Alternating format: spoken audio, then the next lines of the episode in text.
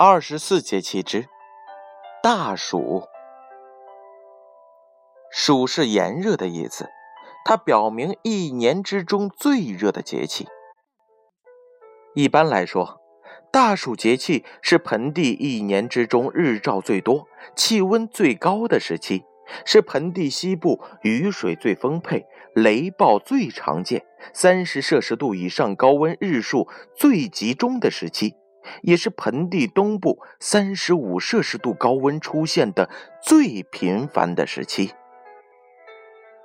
大暑前后气温高，本是气候正常的表现，因为较高的气温有利于大春作物的扬花灌浆。但是气温过高，农作物生长反而会受到抑制，水稻结实率明显下降。盆地西部入伏之后。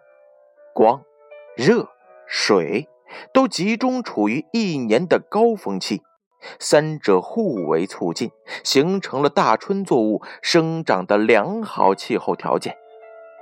但是需要注意防洪排涝。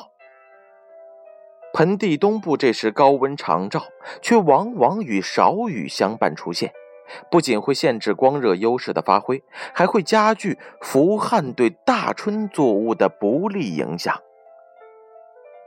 为了能够抗御伏旱，除了前期要注意储水之外，还应该根据盆地东部的气候特点，改进作物栽培措施，立足于旱，以趋利避害。